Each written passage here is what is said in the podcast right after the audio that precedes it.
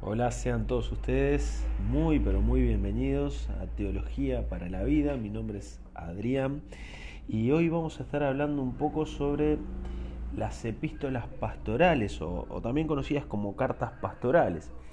Eh, la idea de estos podcasts es poder mirar un poco la Biblia, eh, poder también quizás en algunos otros episodios reflexionar sobre eventos cotidianos y ver cómo la palabra de Dios, la Biblia, puede iluminarnos, puede acompañarnos, puede ayudarnos a entender un poco más la situación, eh, con la finalidad siempre de poder eh, contribuir a, entender la situación para poder aplicar lo que la Biblia nos enseña y de esa forma poder vivir este, mucho mejor. Así que eh, la Biblia es un manual de vida que nos ayuda a expresarnos, a desarrollarnos, a crecer y, por sobre todas las cosas a conocer más a Dios. Cuando conocemos más a Dios podemos conocernos más a nosotros mismos. La Biblia nos ofrece la perspectiva correcta de, quién es Dios, de cómo es Dios, eh, nos ofrece señales claras de cómo es la mente de Dios. Eso es realmente genial. Pero también la Biblia nos enseña más sobre nosotros mismos, tiene una antropología correcta sobre cada uno de nosotros mismos y nos llama una y otra vez a mirarnos y a reflexionar también sobre nosotros mismos. Pero como les dije, hoy vamos a comenzar a estudiar, a mirar brevemente las epístolas pastorales. Hoy solo vamos a ver eh, una introducción a una de ellas. Pero, pero antes de entrar a las epístolas pastorales, creo que es importante eh, poder definir eh, por qué decimos epístolas. ¿Qué, quiere decir la palabra epístola? Quizás en las Biblias de algunos de ustedes aparezca otra, otra palabra similar que es la palabra carta. Eh, podríamos hablar de las cartas pastorales. ¿Qué son las cartas pastorales? ¿Qué son las epístolas pastorales? Bueno, cuando hablamos de epístolas, estamos hablando de un género literario que, que va a definir una forma de escribir, una forma de transmitir una idea, una forma de, revelar más de, la mente de Dios a través de este género literario que es muy similar al de las cartas. Eh, las cartas son redacciones que una persona hace eh, teniendo en cuenta determinados destinatarios o un destinatario concreto, entonces le escribe lo que está pensando para que el destinatario pueda eh, conocer un poco más, para que se puedan conocer un poco más, para que puedan este, intercambiar un poco más. Eh, recuerdo cuando yo era más joven eh, se usaba escribir cartas y enviarlas por el correo postal. Y no soy tan viejo, pero eso se usaba, era un método de comunicación fundamental hace unos años. Hoy ya las cartas no cumplen ese, ese cometido que cumplían anteriormente, de hoy uno escribe un WhatsApp, escribe un correo electrónico si es una idea mucho más larga, o, bueno, este, o basta a la casa de alguien o lo llama por teléfono y sencillamente uno puede ahí eh, hablar y, y corresponderse unos a otros. Pero bueno, las cartas que son este género literario que el ser humano ha utilizado eh, en la historia de la humanidad para comunicar sus ideas, para comunicar sus sentimientos, para transmitírselos a un destinatario. Sin embargo, eh, el término epístola es un término mucho más general, mucho más este, amplio, porque no solo, este, no, no solo es una idea destinada a alguien concreto, sino que tiene una pretensión de avanzar y, de romper con las limitantes del tiempo y del espacio. Es decir, las epístolas son cartas escritas por una persona dirigida eh, a, un destinatario, pero que tienen la intencionalidad de trascender. Podríamos decir que las epístolas entonces son más que simple cartas, son... Eh, tratados teológicos, tratados que nos van a revelar, eh, cuando hablamos de epístolas bíblicas, ¿no? Tratados que nos van a revelar más sobre la mente, sobre el corazón de Dios y nos van a mostrar eh, cómo debemos desarrollarnos nosotros en nuestra vida cristiana. Entonces las epístolas son cartas que pretenden trascender aquellas personas concretas a las que fueron redactadas y llegar, por ejemplo, hasta nosotros hoy. Por eso nosotros hoy podemos leer estas cartas y tienen total vigencia para nuestra vida, porque tienen esa pretensión de trascender el tiempo y el espacio en el que fueron escritas.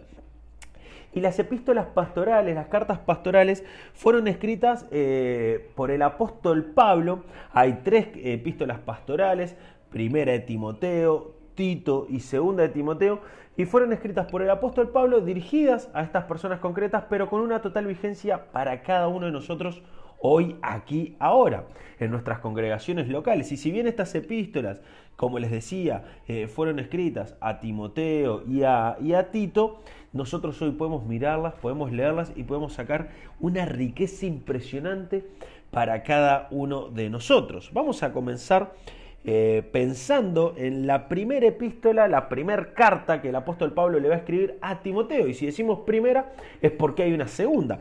Hoy vamos a detenernos solo en primera Timoteo. Esta es una carta que el apóstol Pablo le va a escribir a su hijo amado Timoteo. Recordemos que Pablo conoce a Timoteo eh, allí en los viajes que él realiza y que quedan redactados, que quedan asentados en el libro de los Hechos, escrito por Lucas. Y si ustedes están con alguna Biblia ahí a mano, yo les invito, vamos a viajar hacia Hechos de los Apóstoles, capítulo 16. Allí nos vamos a encontrar eh, con, con, este, con este encuentro, podríamos decirlo. Si bien Pablo ya había viajado a Listra, ya había conocido y ya había predicado el Evangelio en Listra, es en su segundo viaje, allí en el capítulo 16, que conoce a Timoteo, o por lo menos es mencionado Timoteo. Después llegó a Derbe y a Listra, y he aquí había allí cierto discípulo llamado Timoteo, hijo de una mujer judía, creyente, pero de un padre griego. Y daban buen testimonio de él los hermanos que estaban en Listra y en Iconio quiso Pablo que éste fuese con él y tomándole le circuncidó por causa de los judíos que había en aquellos lugares porque todos sabían que su padre era griego. El apóstol Pablo se encuentra con Timoteo allí en Hechos 16, en este segundo viaje, y lo toma como un discípulo y comienza a trabajar sobre su vida. Timoteo había escuchado, eh, lo vemos también en las cartas, eh, había escuchado de la fe en el Señor Jesucristo a través de su mamá, de su abuela, había profesado ser cristiano y parece ser que lo estaba viviendo realmente. Por eso dice, eh, daban buen testimonio de él los hermanos. Es decir, no solo decía, creo en Cristo, Hoy lamentablemente eh, el término profesión de fe o aceptar a Cristo parece que ya nos hace ser cristianos. Y en realidad eh, el cristianismo no se define solo por lo que evoco con mis palabras, hoy es muy fácil decir cualquier cosa, sino que eh, el cristianismo hoy se define por nuestras acciones, por nuestra vida, por nuestro cotidiano caminar con Cristo. Y si bien nos equivocamos, cerramos, nos sentimos mal, entendemos que hemos pecado, entendemos que hemos eh, atentado contra la santidad de Dios y tenemos simplemente que pedir perdón y reconciliarnos en nuestra relación con Dios. Entonces, este Timoteo es, es un joven, es un hombre que realmente eh, ha caminado con Dios y tiene un buen testimonio. Y en función de eso es que Pablo lo adopta como un hijo espiritual para trabajar juntos, para enseñarles, eh, para enseñarle sobre la sana doctrina y trabajar juntos en esto de predicar el Evangelio y, por así decirlo, fundar iglesias. Sabemos que la iglesia está fundada sobre la roca que es Cristo, pero eh, nos permite a nosotros, los humanos, eh, Dios nos ha permitido a nosotros en su gracia ser eh, los obreros aquí terrenales de la construcción de su iglesia. Entonces este Timoteo, que es conocido por Pablo y que Pablo comienza a trabajar, llega a un punto de, de madurez tal que Pablo le pide a Timoteo que eh, se, quede en Éfeso, en la ciudad de Éfeso, para realizar ciertas tareas. Y esta carta eh, está en ese marco, en el marco en el cual Timoteo está viviendo en Éfeso, eh, porque Pablo le ha pedido que se quede en Éfeso, no para hacer un buen negocio, no se muda a Éfeso porque una empresa nueva lo había contratado, no se muda a Éfeso porque las playas eran lindas, sino que se muda a Éfeso para ayudar al crecimiento de la iglesia local allí en aquella ciudad. Eso lo vemos en el versículo 5, vayamos a primera de Timoteo, perdón, en el versículo 3 dice de, primera de Timoteo, como te rogué que te quedases en Éfeso cuando fui a Macedonia para que mandases a algunos que no enseñen diferente doctrina. Esta carta es escrita alrededor del 62 después de Cristo y, ya es un momento en el cual la iglesia está empezando a, sentir estos golpes del enemigo a través de las falsas enseñanzas, a través de las falsas doctrinas. Y el apóstol Pablo coloca en Timoteo la posibilidad de ser quien corrija lo deficiente en la iglesia allí en Éfeso, en la iglesia local allí en la ciudad de Éfeso, y si bien hay una carta también llamada Efesios, que es una carta contemporánea, esta carta que estamos leyendo ahora, eh, donde Pablo se dirige concretamente a la congregación, eh, aquí Pablo se dirige concretamente a Timoteo, pero para que Timoteo también lea esta carta en público, para que también Timoteo la lea eh, delante de los demás hermanos. Y en esta carta nos vamos a encontrar con muchas riquezas espirituales, eh, y, concretas, cotidianas, para saber cómo debemos conducirnos en la casa de Dios. De hecho, este es el gran propósito de esta carta, para que sepas cómo debes conducirte en la casa de Dios, para que sepas cómo manejarte, cómo desarrollarte, cómo crecer, eh, cómo debe crecer la iglesia en forma saludable. Así que queridos amigos, queridos hermanos, si tienen ganas de leer Primera de Timoteo, es una hermosa carta para saber cómo debemos desarrollarnos en la iglesia local, cómo debemos trabajar en nuestras iglesias. También es una linda carta para evaluar si la iglesia a la que pertenecemos es una iglesia sana en doctrina, es decir, es una iglesia que realmente ha mirado el Evangelio ha sido comprada por Cristo y está en sintonía con el Señor Jesucristo, obedeciéndole, trabajando para el Señor. En esta carta nos vamos a encontrar con advertencias contra la falsa doctrina. Cómo el cristiano debe posicionarse frente a la falsa doctrina. Y miren lo que dice allí en el versículo 5 del capítulo 1. El propósito de este mandamiento es el amor nacido de un corazón limpio, de buena conciencia y de fe no fingida queremos luchar contra las falsas doctrinas, queremos atacar las falsas doctrinas, queremos eh, identificar lo que es falso delante de Dios. Y bueno, debemos tener un corazón limpio, realmente ser santos delante de Dios. Debemos tener una buena conciencia, es decir, realmente alimentarnos con su palabra. Y debemos tener una fe no fingida, es decir, ser genuinos en lo que creemos y en lo que vivimos. No basta solo con decir creo en el Señor Jesucristo, debo vivir como vivió Cristo. Debo desarrollar mi vida como la desarrolló Cristo. Luego Pablo nos va a hablar un poco sobre su ministerio, sobre su trabajo, sobre el desarrollo de su vida espiritual y, cómo él este, ha instruido a Timoteo para que Timoteo también esté creciendo en la obra del Señor. Eh, Después Pablo nos va a hablar un poco sobre la importancia de la oración y de estar orando por todos los hombres, pero especialmente por las autoridades de nuestros países, por las autoridades de nuestras naciones. Debemos orar, debemos poner delante de Dios eh, como motivos de oración, de agradecimiento, debemos rogar por aquellos hombres que hoy están ocupando cargos de, de poder político en nuestras naciones.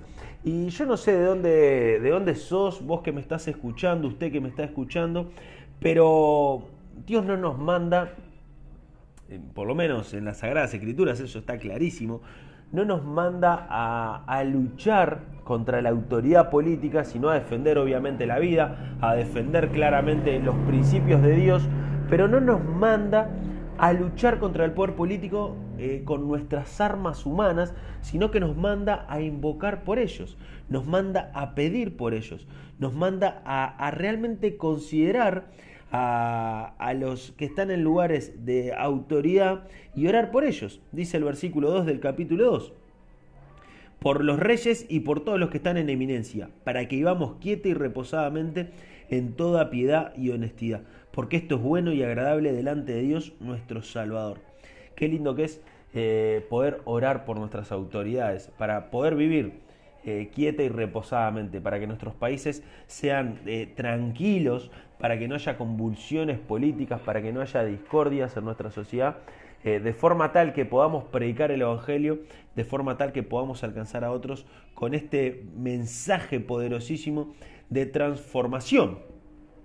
Pablo también va a hablar sobre el rol de la mujer en la congregación, podemos verlo allí también en el capítulo 2, eh, y, es claro eh, que esto tiene que ver con el orden que Dios establece desde el Génesis mismo, desde el principio mismo.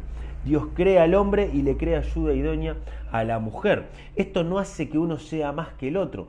Eh, es claro también cuando se nos habla del Evangelio que ya no hay esclavo ni libre, no hay judío ni griego, no hay hombre ni mujer. Es la raza humana que puede obtener la salvación por medio del sacrificio de Jesucristo.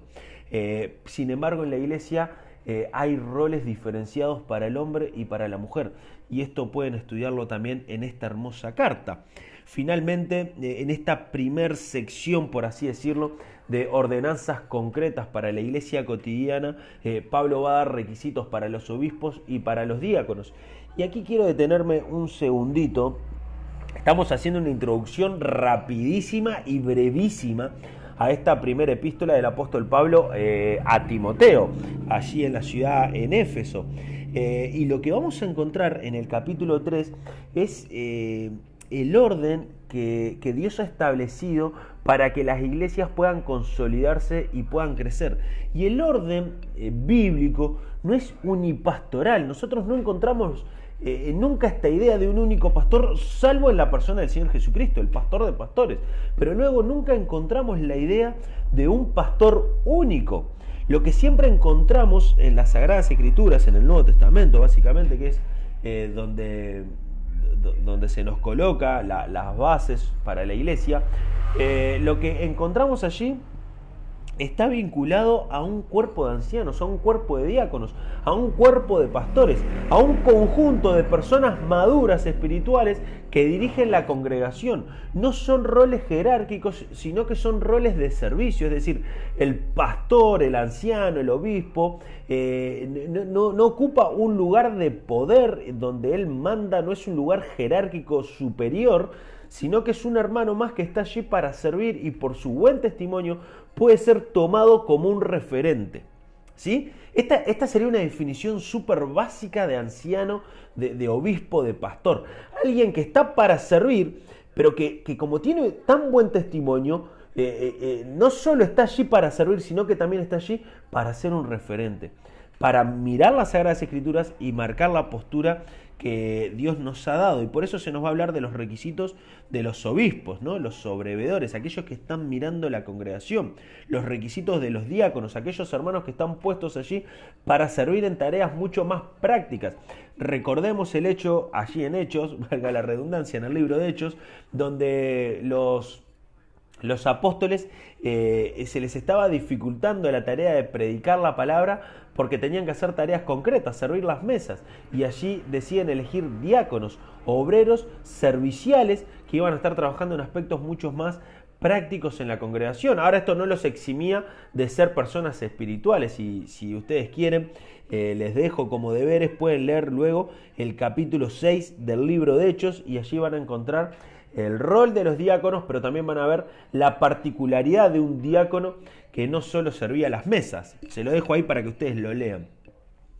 Luego Pablo va a volver este, a mencionar, bueno, hay, hay este, unos versículos del 15 al 16 del capítulo 3 son, son fundamentales eh, porque se nos va a hablar del, del misterio de la piedad. ¿no? Eh, Dios se revela nos revela misterios que estaban en cierto sentido velados a la humanidad en el Antiguo Testamento, pero que en la venida de Cristo se nos revela claramente qué es lo que Dios quiere. Y el término misterio en el Nuevo Testamento eh, no tiene tanto la connotación de algo que no podemos conocer y que estamos ahí mirando pero no llegamos a conocer, sino que es la revelación de Dios mismo para ser conocido. ¿Y cuál es este misterio? La cruz de Cristo el mensaje del Evangelio, la resurrección, para que nosotros podamos tener nueva vida. Y por eso dice el versículo 16, Dios fue manifestado en carne, justificado en el Espíritu, visto de los ángeles, predicado a los gentiles, creído en el mundo, recibido arriba en gloria. El mensaje del Evangelio para cada uno de nosotros. Y a partir del capítulo 4, eh, capítulo 5 y capítulo 6, eh, el apóstol Pablo, eh, a grosso modo, lo que va a estar haciendo es, nos va a estar llamando a ser conscientes de cómo debemos desarrollarnos en nuestra vida cotidiana. Si los primeros capítulos estaban vinculados a cómo debía Timoteo, cómo Timoteo debía desarrollar su ministerio en la iglesia local, ahora se nos va a hablar de cómo debemos ser cada uno de nosotros en nuestras vidas cotidianas, cómo debemos luchar contra la apostasía, cómo se puede ser un buen ministro de Jesucristo y cómo debemos tratar a los demás. El capítulo 5 es un capítulo hermoso para pensar cómo debo tratar a los demás, cómo debo relacionarme con los demás, cómo deben ser mis relaciones interpersonales. Te preguntas, eh, ¿Cómo quiere Dios que, me, trate a los demás? ¿Cómo quiere Dios que me desarrolle? ¿Cómo quiere Dios que, que me relacione con otras personas? Miren el capítulo 5 y lo van a encontrar con tanta claridad. No reprendas al anciano, sino exhórtale como a un padre, a los jóvenes como a hermanos, a las ancianas como a madres, a las jovencitas como a hermanas con toda pureza. Qué, impresionante, qué impresionante, qué conceptos dos mil años de historia tiene estos conceptos y, hoy más que nunca están vigentes. Cómo relacionarnos con los demás, cómo hay que relacionarse con un ancianito. Hay que mirarlo y reprenderlo. Claramente hay que decirle, hermano, esto está mal si hay algo que está mal. Eh, usted está equivocado en este aspecto, si realmente está equivocado, pero debemos hacerlo con el sentimiento de amor, de amor, del ejemplo máximo de obediencia y de amor de un padre a un hijo, si miramos al Señor Jesucristo y si miramos a Dios Padre, ¿no? ¿Cómo se relacionaban? Esa relación de amor cotidiana. A los más jóvenes, como hermanos, como hermanos amados, hermanos a los que realmente eh, queremos y disfrutamos estar con ellos. Eh, eh, la Biblia no dice no reprendas, dice reprende pero con cordura, reprende, reprende con amor, reprende con sabiduría, con mansedumbre, realmente con la intencionalidad de que el otro pueda entender lo que le estás diciendo, a las ancianas como a madres y a las jovencitas como hermanas. La pureza ante todo, cómo nos estamos relacionando, qué estamos mirando cuando miramos a los demás. Así que encontramos en este capítulo 5, ustedes lo pueden leer después. La idea hoy no es hacer un, este, mensaje, un, estudio exhaustivo verso a verso de, esta epístola, porque no es mi intención. Mi intención es dar un pantallazo general para que si vos tenés ganas de leer Primera de Timoteo, tengas un pantallazo general de qué es lo que te vas a encontrar. Luego el apóstol Pablo en el capítulo 6, eh, vamos avanzando muy rápido, dice, eh, hay un título, por lo menos aquí en mi Biblia, que dice piedad y contentamiento. Y dice el versículo 10, porque raíz de todos los males es el amor al dinero, el cual codiciado, codiciando algunos, se extraviaron de la fe y fueron traspasados de muchos dolores. Cuidado con el amor al dinero. Cuidado con el amor a lo que nos enriquece materialmente en esta vida. Cuidado con ser desmedidos en función de esto.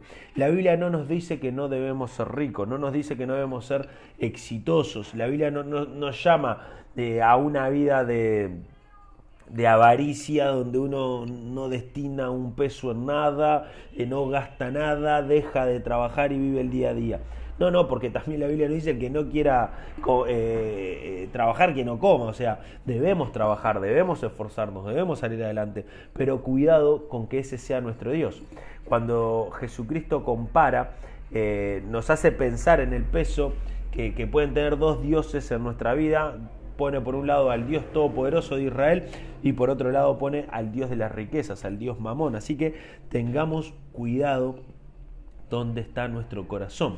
Y finalmente llegamos a los versículos finales de, esta epístola. Dice eh, 6.11 de 1 Timoteo, pero tú, oh hombre de Dios, huye de estas cosas, sigue la justicia, la piedad, la fe, el amor, la paciencia y la mansedumbre. Pelea la buena batalla de la fe. Echa mano de la vida eterna, a la cual asimismo fuisteis llamado habiendo hecho la buena profesión delante de muchos testigos.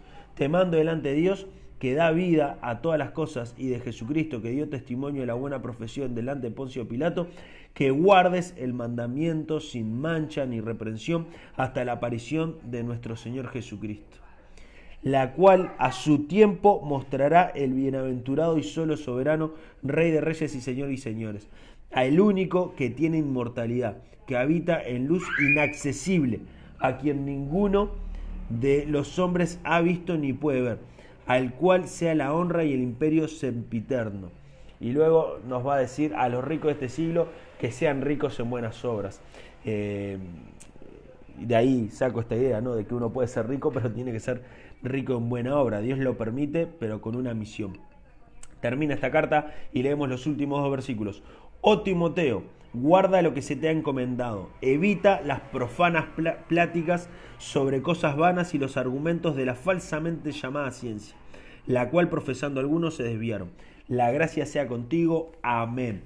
Qué hermosa epístola, qué hermosa carta que nos llama y nos desafía a una vida sencilla, a una vida de orden, a una vida de iglesia, donde la iglesia pueda mirar eh, las sagradas escrituras y tener una sana doctrina. Qué hermoso poder mirar esta epístola y mirarnos a nosotros mismos, cómo nos estamos relacionando con los demás, eh, cuáles son nuestros motivos de oración, en qué estamos invirtiendo nuestro tiempo.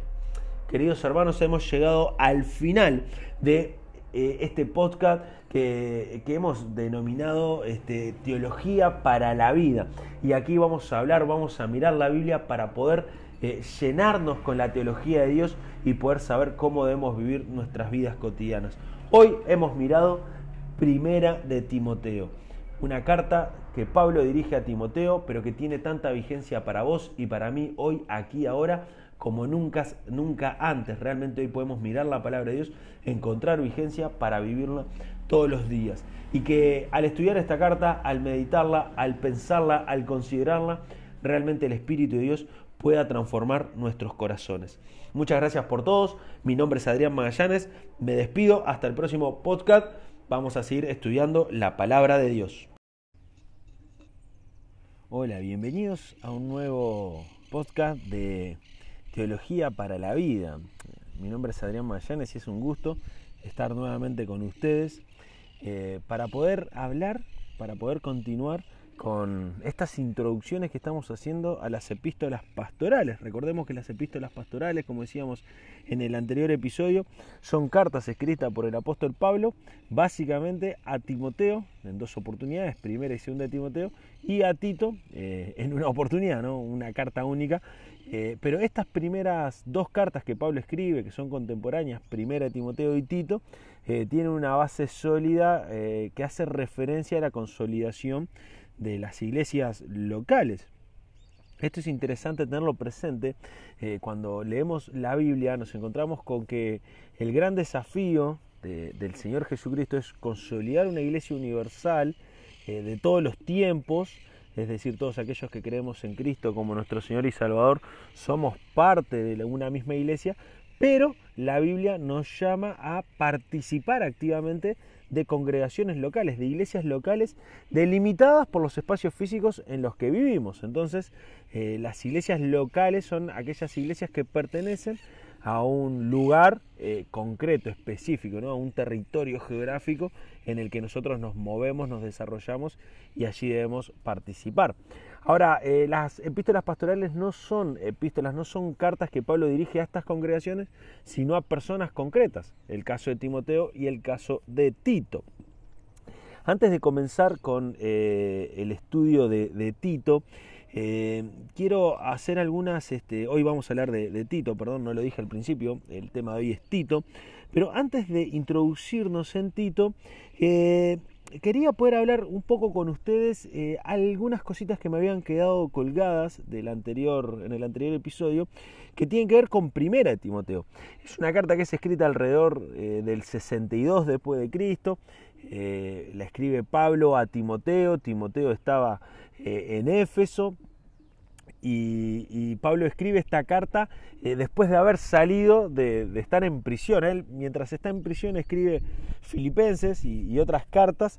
Este, ya llegaremos a esos estudios de, las cartas eh, congregacionales que Pablo escribe, pero eh, él ya está libre. ya esta parte de la historia de Pablo ya no está relatada en hechos cuando él escribe estas cartas pero sabemos que está libre, es antes de caer preso en Roma y finalmente este, morir. Entonces aquí Pablo goza de unos años de libertad y en esos años va a poder escribir esta carta, ¿no? Timoteo eh, y Tito. Y lo que me quedó este, un poco colgado eh, del anterior episodio en el que hablamos de Primera Timoteo, eh, eran dos cositas. Una está vinculada al capítulo 3, versículo 15, que lo mencioné, pero me parece que es un pasaje que no podemos perdernos de vista. 3.15 dice, para que si tardo, vamos a leer el 14, esto te escribo aunque tengo la esperanza de ir pronto a verte para que si tardo sepa cómo debes conducirte en la casa de Dios, que es la iglesia del Dios viviente, columna y baluarte de la verdad. Eh, este pasaje es crucial para entender el propósito de esta carta. Saber cómo conducirse, saber cómo desarrollarse en la iglesia eh, de Dios, columna y baluarte de la verdad. Así que esta primer carta eh, de Pablo a Timoteo es claramente una carta con una intencionalidad pastoral directa para que Timoteo sepa cómo debe conducirse, cómo debe actuar, cómo debe instituir las distintas reglas que Dios eh, nos otorga para el desarrollo pleno de una iglesia, cómo debe trabajar con esas reglas Timoteo. Y es el mismo espíritu el que lleva a Pablo a escribir Tito. Vamos a mirar Tito por una cuestión este, de orden cronológico eh, y vamos a pensar, ¿no? Esta epístola es muy similar a Primera de Timoteo en su estructura y propósito. Probablemente Pablo eh, envió en forma paralela ambas cartas, eh, es decir, las escribió en el mismo momento y las envió. Pero ah, si mandó este, la carta para Timoteo a Éfeso, la carta para Tito va a la ciudad de Creta. Tito estaba en Creta, él estaba viviendo allí y, había sido colocado en esta ciudad con esta intención muy clara que era también poder trabajar en la iglesia. Eh, así que vamos a mirar un poco de Tito. Eh, es importante, eh, meditaba mirando un poco de Timoteo y un poco de Tito, en primera Timoteo Pablo comienza hablando de los falsos maestros y luego nos introduce en la idea de la oración. Sin embargo, Tito va directo al grano, corregir lo deficiente. Y Pablo va a plantear la solución a, este problema que tenían los cretenses. Y la solución al problema de la falsa enseñanza, que es el gran problema que estaban pasando los cretenses, está en consolidar buenos líderes. Y, ese va a ser el sentido y el espíritu de esta carta. Ordenar la iglesia de tal manera que podamos evitar las acechanzas del enemigo. Eh, ¿Quién era Tito? Miremos el versículo 4. Dice, verdadero hijo en la común fe. Era, era, era un hijo de Pablo, quizás no al nivel de Timoteo, a quien había conocido de joven, con quien había trabajado tanto tiempo. Probablemente Tito era un poco mayor, eh, quizás tenía la misma edad de Pablo. Sin embargo, parece ser que este Tito eh, había creído en el Señor Jesucristo mediante la predicación del apóstol Pablo. Y aquí, este, ya, ya como colaboradores trabajando juntos, eh, Pablo igual siente este deseo de llamarlo hijo. Y miremos el versículo 5, Tito 1.5, dice, por esta causa te dejé en Creta, para que corrigieses lo deficiente y establecieses ancianos en cada ciudad, así como yo te mandé. Eh, de aquí extraemos que Tito estaba en Creta, que era un colaborador de Pablo, que Pablo lo apreciaba muchísimo y que estaba con una misión muy clara, que es ordenar la iglesia. Eh, la iglesia en Éfeso, en la cual estaba Timoteo, ya había recibido otra carta, la carta a los Efesios. Eh, es, es, una iglesia que se viene consolidando, que viene creciendo. Y esta iglesia aquí en Creta quizás sea mucho más joven y, no conocían al apóstol Pablo, probablemente. Sí, sí, en Éfeso lo conocían a Pablo, pero aquí en Creta no. Cuando nosotros miramos los viajes misioneros de Pablo, eh, Pablo no, no tiene una estadía continua por un tiempo prolongado en Creta como para poder ser parte de la consolidación inicial de una iglesia. Sin embargo, claramente aquí está apoyándose en Tito para poder consolidar esta iglesia, para poder trabajar en esta iglesia. Entonces, estamos frente a una carta que si miramos eh, las Biblias que tienen títulos, ¿no? Ya eh, de entrada, ahí versículo 5, requisito de los ancianos y los obispos. Eh, capítulo 2, enseñanza de la sana doctrina. Capítulo 3, justificados por gracia. ¿De qué, con qué te vas a encontrar cuando llegues a Tito? A esta epístola pastoral que el apóstol Pablo le escribe a Tito, quien estaba en Creta, con la misión de consolidar eh, la iglesia, no, por el poder de Tito ni por eh, la ordenación que Tito, las ordenanzas que Tito podría dar, sino eh, siguiendo claramente los, principios bíblicos. Por eso Pablo escribe esta carta, ¿no? para, para establecer cuáles son los principios que Dios diseña para la consolidación de una iglesia. Entonces nos vamos a encontrar con una carta muy sencilla, muy corta, muy concreta, que tiene que ver con la consolidación de la iglesia, que tiene que ver con una iglesia nueva que está creciendo, que se está desarrollando. ¿Qué es lo que necesita la iglesia? Y necesita ancianos, necesita personas, hermanos que sean referentes. Aquí se nos va a hablar de los requisitos de los ancianos, personas que sean referentes para el resto del cuerpo, para el resto de la iglesia, para saber también cómo conducirse eh, mirando a personas concretas Sabemos que nuestro máximo modelo a la hora de saber cómo conducirnos es el Señor Jesucristo. Sin embargo, eh, en el diseño de Dios y cómo Dios concibe y entiende la iglesia, esta asamblea que se aparta para adorar a Dios y para crecer, este, lo que Pablo va a establecer aquí claramente eh, tiene que ver con la consolidación de hermanos referentes que puedan guiar al resto de la congregación. Y estos hermanos deben cumplir ciertos requisitos. Y aquí nos vamos a encontrar con los requisitos. Estos requisitos que hay, un detalle que también está en primera Timoteo, ¿no? que se nos habla de, ser irreprensibles, dice el que fuere irreprensible, y empieza a detallar una lista de temas. Irreprensible quiere decir que no, que no haya una acusación real sobre estos temas que va a desarrollar. Eh, no quiere decir que sea perfecto, nadie es perfecto. Entonces este irreprensible del que Pablo va a hablar y que también habla en primera Timoteo, tiene que ver con personas eh, a las que no se les pueda acusar de esta lista que va a establecer aquí. Eh, luego, cuando habla de de la enseñanza de la sana doctrina, miren cómo arranca el capítulo 2. Pero tú habla lo que está de acuerdo con la sana doctrina.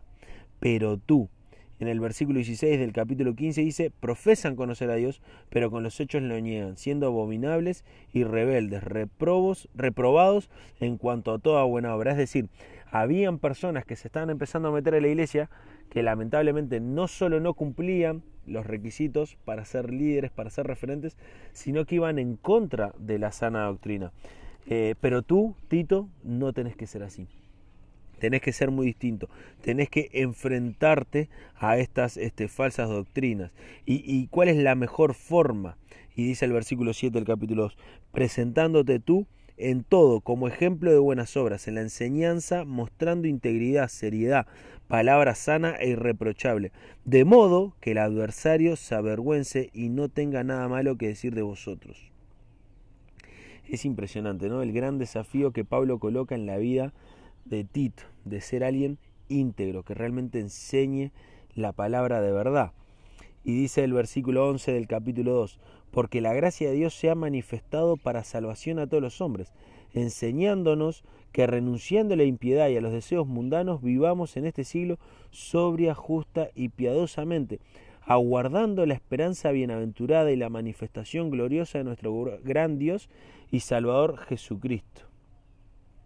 Qué hermoso que Pablo coloque en esta epístola pastoral de ánimo y, de ayuda a Tito para, establecer, para consolidar la iglesia, eh, que coloque la venida del Señor Jesucristo como un motivo para andar en santidad, para andar correctamente, para enseñar las sagradas escrituras, para enseñar realmente la sana doctrina.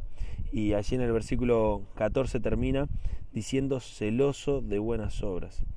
Esto habla y exhorta y reprende con toda autoridad. Nadie te menosprecia.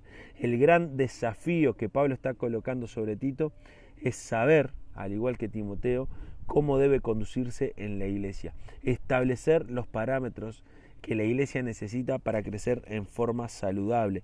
Y todo esto es posible cuando entendemos realmente la gracia. Lamentablemente, eh, en este momento las iglesias sufrían dos o tres grandes este, pruebas, malestares, por así decirlo. Eh, por un lado, eh, iban a ser objeto de persecución por parte del Imperio Romano. Eso va a pasar después de que Nerón acuse a los cristianos de haber encendido, de haber incendiado Roma. Otro de los grandes problemas que las iglesias tenían eran eh, la comodidad que muchos estaban empezando a vivir. Empezaban a, sentirse tan cómodos en la iglesia que, dejaban de ejercer el rol que tenían que ejercer para poder alcanzar a otros eh, para conocer a Cristo. Y el otro gran problema que las iglesias este, podían pasar en esta época tenía que ver con eh, las falsas doctrinas. Personas que introducían, que mezclaban los gnósticos, los judaizantes, introducían ideas que iban en contra de las sagradas escrituras y trataban de mezclarlas, de, de amalgamarlas para que se puedan predicar. Esto pasaba porque realmente no estaban cerca de Dios. Y, esto pasaba porque no habían entendido realmente la gracia, no habían entendido lo que Cristo hizo por cada uno de nosotros. Dice capítulo 3, versículo 4.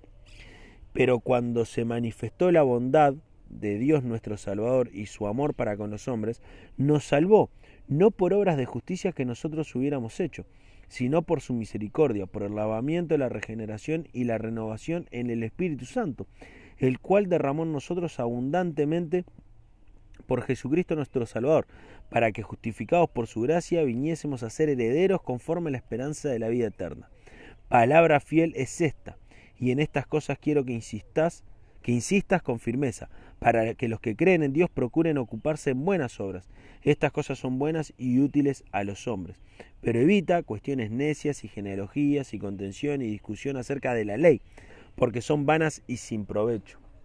Al hombre que cause división, después de una y otra amonestación, deséchalo, siendo que el tal se ha pervertido y peca y está condenado por su propio juicio. Los judaizantes, aquellos que venían de, del ala este, judía, que querían mantener la tradición judía, que de alguna forma habían conocido Cristo, pero que no podían despegarse de la tradición judía, querían eh, que, que, la iglesia adoptara eh, el régimen de enseñanzas y de prácticas eh, del primer siglo de, de, los judíos. Y en realidad Cristo viene a superar todo esto. viene a hacernos realmente libres. Solo por su gracia nosotros podemos obtener la salvación. No depende de, nada que nosotros podamos hacer. Y es esto lo que está diciendo el apóstol Pablo. Y tenemos que tener cuidado, para ir terminando, cuando en nuestras iglesias comenzamos a cargar a las personas o nos empezamos a cargar nosotros mismos eh, con ciertas acciones externas o con ciertas acciones que no son bíblicas eh, y, las colocamos al nivel de, la doctrina, al nivel de la salvación de Jesucristo. Debes ser así, tenés que moverte así, eh, no puedes escuchar determinada música, no puedes vestirte de determinada forma. Tenemos que tener cuidado, está bien, podemos reconocer, a mí no me gusta que la gente se vista de determinada forma, a mí no me gusta esto, a mí no me gusta aquello. Está bien, reconozcamos que son las cosas que nosotros no, no nos gustan, pero no las podemos colocar al nivel de la gracia divina por la que todos nosotros hemos obtenido la salvación y es la que permite junto con la esperanza de que Cristo vuelva a buscar a su iglesia, eh, eh, la gracia y la esperanza nos permiten a nosotros vivir la vida como realmente eh, Dios la ha establecido y la ha diseñado, de una forma plena. Queridos, hemos llegado al final de Tito, esta carta que el apóstol Pablo escribe, eh, que escribe en un periodo de libertad y que escribe con mucho ánimo, con muchas ganas y con muchos deseos de que Tito allí en Creta pueda realmente establecer ancianos, pueda luchar contra la falsa doctrina y pueda realmente gozarse en la gracia del sacrificio de Cristo. Si vas a leer Tito es una hermosa carta para ver eh, si la iglesia es una iglesia sana, si la iglesia enseña realmente la gracia y si es una iglesia eh, que se está esforzando en buenas obras. Y si no lo es, que nosotros podamos ser motores de cambio, que podamos ser hermanos que realmente ayudemos a transformar quizás aquellas prácticas que no estén bien, eh, bíblicamente hablando, que podamos desafiar al liderazgo, si somos parte del liderazgo, que podamos desafiar a nuestros co-líderes para poder pensar en la iglesia eh, como Dios quiere que sea pensada la iglesia, así como Pablo instruyó a Tito. Muchas gracias por todo, mi nombre es Adrián Magallanes y esto fue Teología para la Vida. En este segundo episodio hemos hablado de la epístola de Pablo a Tito. Bienvenidos a un nuevo programa, un nuevo programa, perdón, un nuevo episodio de Teología para la Vida, estos podcasts donde tratamos de hacer introducciones a los distintos libros de la Biblia eh, para poder conocerlos un poquito más como contexto general, así a la hora de leerlo eh, entendemos un poco más el contexto, ¿no? No hacemos un estudio exegético verso a verso para comprender en profundidad cada una de las palabras y así poder determinar mejor las ideas. Eh, ese es un estudio que yo les invito a que cada uno de ustedes lo puedan hacer pidiéndole a Dios que a través de su espíritu les guíe para comprender leyendo libros de hermanos que realmente han estudiado. Eh, Dios le ha dado a la iglesia grandes maestros para poder conocerlos. Seguramente también en sus congregaciones locales hay grandes maestros con los que pueden hablar y, sacar más jugo a, la palabra de Dios, conocer más, este, eh, como comunidad poder crecer más en el conocimiento de la palabra.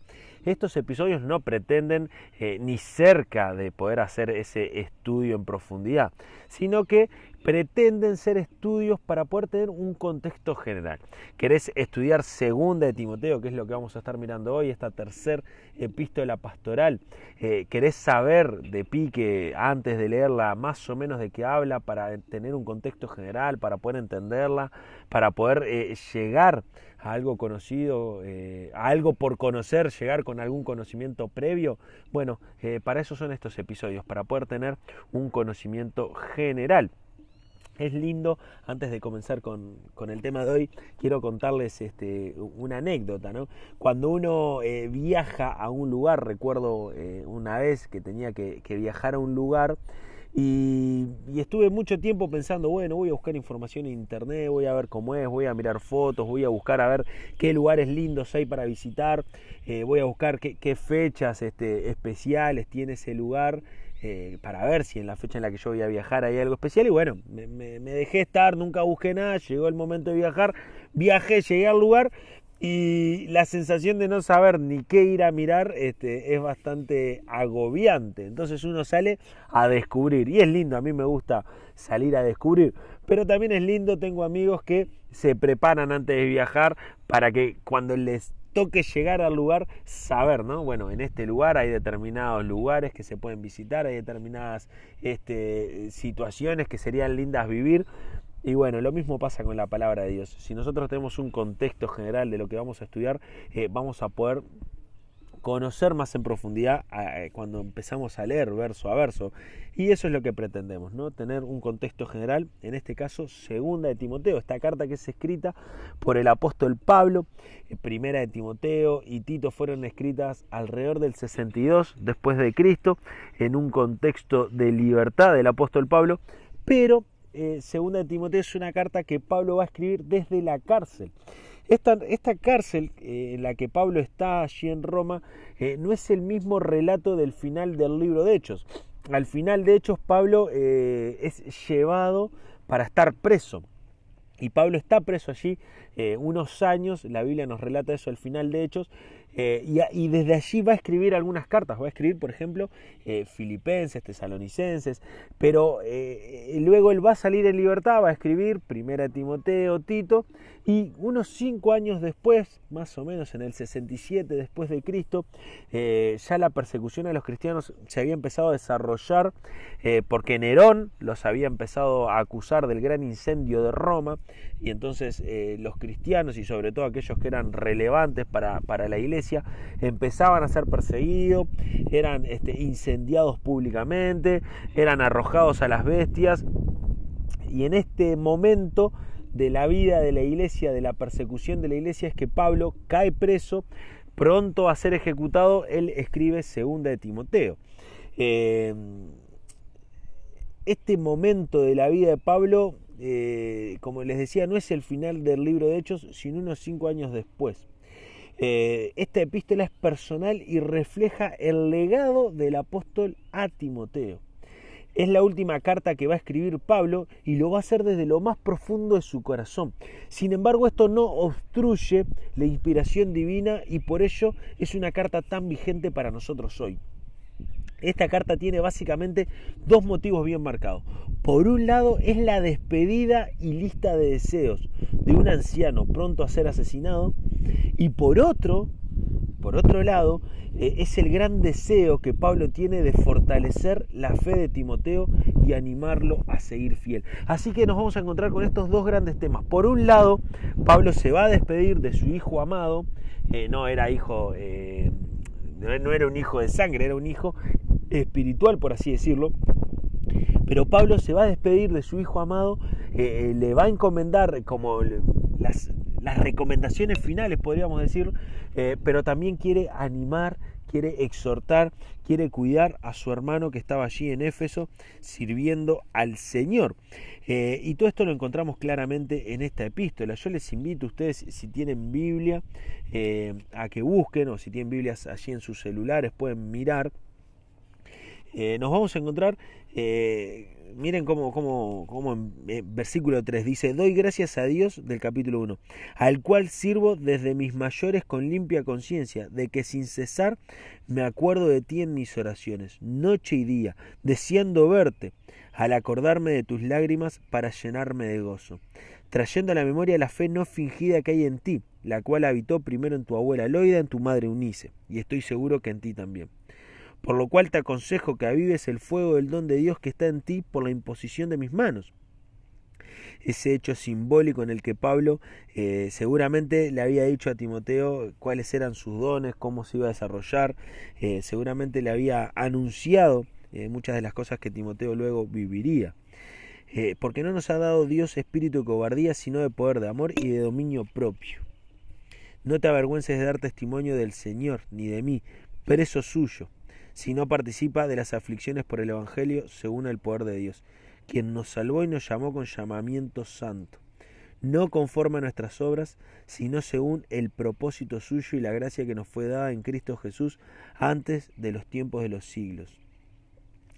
¿Qué está haciendo Pablo? Pablo está animando a Timoteo. Pablo le está diciendo, no te avergüences, no te avergüences, hay una fe real en tu vida, una fe que habitó en tu abuela, que habitó en tu mamá, eh, eh, que sé que habita en vos. Eh, hemos dicho cosas lindas de vos, te hemos visto crecer, te hemos visto desarrollar, hemos visto cómo has avanzado. Sabemos que Dios no nos ha dado un espíritu de cobardía, sino de poder. No te avergüences de predicar el Evangelio, recordá la salvación del Señor Jesucristo, recordá su muerte en la cruz, recordá lo que has vivido y seguí adelante, seguí desarrollando tu ministerio, seguí trabajando. Vienen momentos difíciles, van a venir circunstancias complicadas, van a venir momentos que no van a ser gratos, pero mantenete firme. Es lo que el apóstol Pablo le va a decir en esta carta a Timoteo. Mantenete firme y pienso que nosotros estamos viviendo situaciones complejas para el cristianismo, situaciones que realmente atacan a las verdades del cristianismo, situaciones de persecución. Eh, hay hermanos que ya las, las vienen viviendo quizás de desde que nacieron eh, en países en los cuales el cristianismo está prohibido. Pienso en la iglesia perseguida, sobre todo en algunos países este, árabes, en algunos países de Asia, en algunos países eh, de África. Personas que están siendo perseguidas por ser cristianos. Ahora, si bien nosotros no somos perseguidos de la misma forma, sí hay una censura al mensaje del Evangelio, hay una censura a las verdades del Evangelio. Y allí Pablo le dice a Timoteo frente a esta censura, frente a estas privaciones que iban a empezar a recibir o que ya estaban recibiendo como iglesia, no te avergüences. Dios no nos dio espíritu de cobardía. Y por eso empieza el capítulo 2 diciendo, tú pues, hijo mío, esfuérzate en la gracia que es en Cristo Jesús. Lo que has oído de mí, esto encarga a hombres fieles para que sean idóneos para enseñar también a otros. Este pasaje es un pasaje crucial para poder pensar en el desarrollo de la iglesia. Y miren qué hermosas palabras le dice Pablo a Timoteo ya terminando. Le va a decir, esto que has aprendido de mí, enseñale a otros para que le enseñen a otros. Eh, Timoteo está aprendiendo a delegar, está aprendiendo a enseñar, está aprendiendo a que lo que él aprendió debe enseñarlo. Eh, esto es hermoso, que Pablo termine su vida diciendo estas palabras, hablan de un hombre sumamente humilde, de un hombre que realmente sabía que el poder del Evangelio no estaba en él, sino en, el Evangelio mismo, como dice allí en Romano, ¿no? me avergüenzo el Evangelio porque es poder de Dios para salvación. Lo que salva es el poder del Evangelio, no quien, es el portador del mensaje, sino el mensaje en sí mismo. Luego miren el, versículo 15 del capítulo 2. Procura con diligencia, con atención, presentarte a Dios aprobado como un obrero que no tiene que avergonzarse, que usa bien la palabra de verdad. Evita profanas y vanas palabrerías, porque conducirán más y más a la impiedad. Y su palabra carcomerá como gangrena, de los cuales son Himeneo, Himeneo y Fileto. Eh, pensaba que interesante, ¿no? Que el apóstol Pablo le diga a Timoteo, procura con mucha atención presentarte a Dios aprobado, como un obrero que no tiene que avergonzarse. Eh, el gran desafío que Pablo quiere colocar sobre Timoteo eh, en estos últimos meses de su vida, viendo a Timoteo como, como un referente claro allí en la iglesia en Éfeso, es que realmente sea un obrero limpio, un obrero aprobado delante de Dios. Y mis queridos amigos, mis queridos hermanos, este es el gran desafío que Dios establece para cada uno de nosotros, que podamos de verdad ser aprobados delante de Él. No por nuestras fuerzas, no por nuestras capacidades, no por nuestros talentos, sino porque realmente la vida de Cristo eh, corre en nuestra sangre. Realmente el Espíritu de Dios mora en nosotros y nos permite desarrollarnos, nos permite, nos permite crecer. Eh, luego Pablo le va a hablar a Timoteo sobre tener cuidado con los falsos maestros, tener cuidado con aquellos que enseñan falsas doctrinas, tener cuidado con aquellos que no están haciendo las cosas bien, con aquellos que simplemente se están alimentando a sí mismos. Dice el capítulo 3, Habrá hombres amadores de sí mismos, ávaros, vanagloriosos, soberbios, blasfemos, desobedientes a los padres, ingratos, impíos, sin afecto eh, natural, implacables, calumniadores, intemperantes, crueles, aborrecedores de lo bueno, traidores, impetuosos, infatuados, amadores de los deleites más que de Dios, que tendrán apariencia de piedad, pero negarán la eficacia de ello. A estos evita.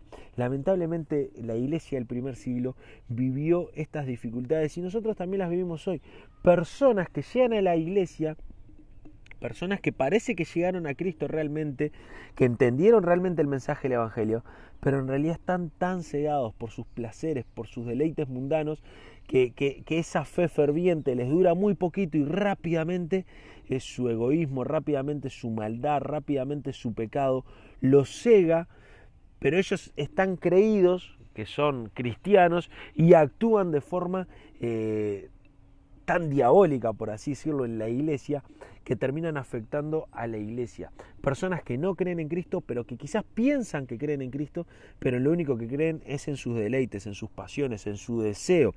Y, tendrán apariencia de piedad. Quizás estas personas, eh, está haciendo también referencia a personas que veían en la iglesia una oportunidad de, alimentar sus deleites, de alimentar su ego de poder, de alimentar sus bolsillos, de alimentar sus estómagos. Eh, habían personas que quizás estaban viendo en la iglesia un lugar de poder, un lugar en el que podían dominar a otros. Cuidado con esos falsos maestros, con personas que solo están en la iglesia por afán de poder, por, por deleites personales. Cuidado con eso. La iglesia, como leíamos en 1 Timoteo, es columna y baluarte de la verdad, es la casa de Dios. Eh, no es nuestra, no nos pertenece, somos servidores, somos siervos, somos... Eh, sus esclavos y sus amigos, pero no nos pertenece, somos administradores de la multiforme gracia de Dios, no es nuestra, es de Él.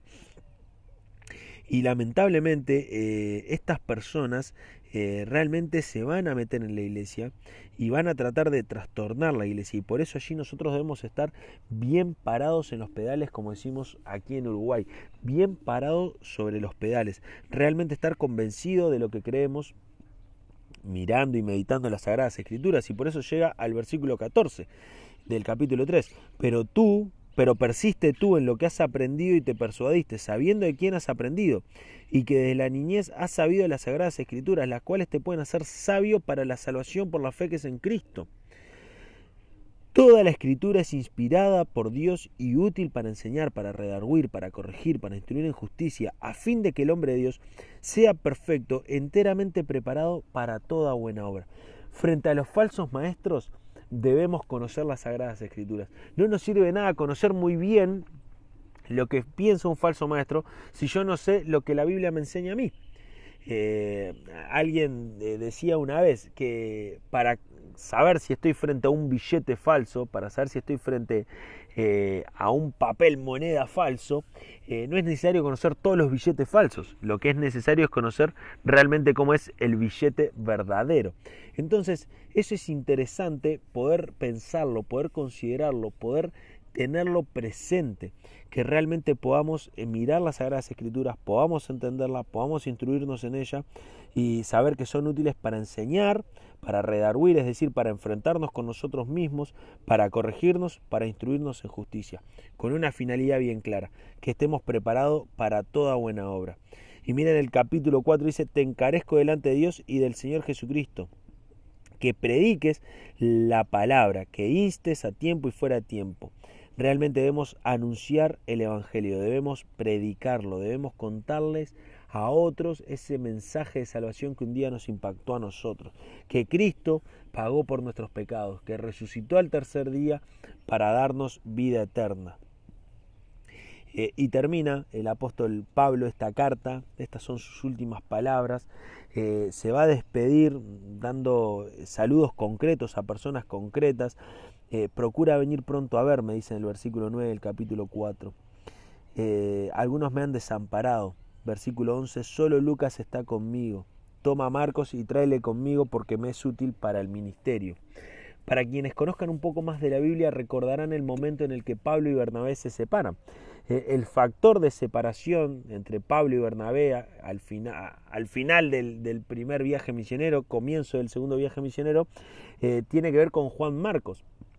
Juan Marco les había abandonado durante el primer viaje misionero, Bernabé quería llevarlo al segundo viaje, pero Pablo no confiaba en Juan Marcos.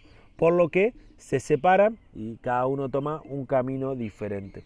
Sobre el final de la vida, Pablo reconoce eh, lo bueno que puede ser Juan Marcos para el ministerio. Qué lindo ejemplo de restauración, ¿no? Este hombre que al inicio del ministerio de Pablo eh, no estuvo a la altura de lo que Pablo esperaba, Hoy, al final de la vida Pablo, es un hermano útil que le puede ayudar, que le puede acompañar. A Tíquico lo envía a Éfeso. Quizás este Tíquico es quien lleva esta carta para que Timoteo pueda verla. Trae cuando vengas el capote que te en en casa de Carpo y los libros, mayormente los pergaminos. Eh, qué hermoso, ¿no? Poder pensar en, cosas tan concretas, tan, tan cotidianas todos los días, pero allí estaban los libros, allí Pablo quería leer, quería conocer más del Señor, quería seguir estudiando. En los últimos momentos de su vida, Pablo se preocupa por seguir estudiando, por seguir conociendo a Dios, por tener las Sagradas Escrituras cerca. Versículo 17. El Señor estuvo a mi lado y me dio fuerzas para que por mí fuese cumplida la predicación y que todos los gentiles oyesen. Así fui librado de la boca del león. Y el Señor me librará de toda obra mala y me preservará para su reino celestial. A Él sea la gloria por los siglos de los siglos. Amén.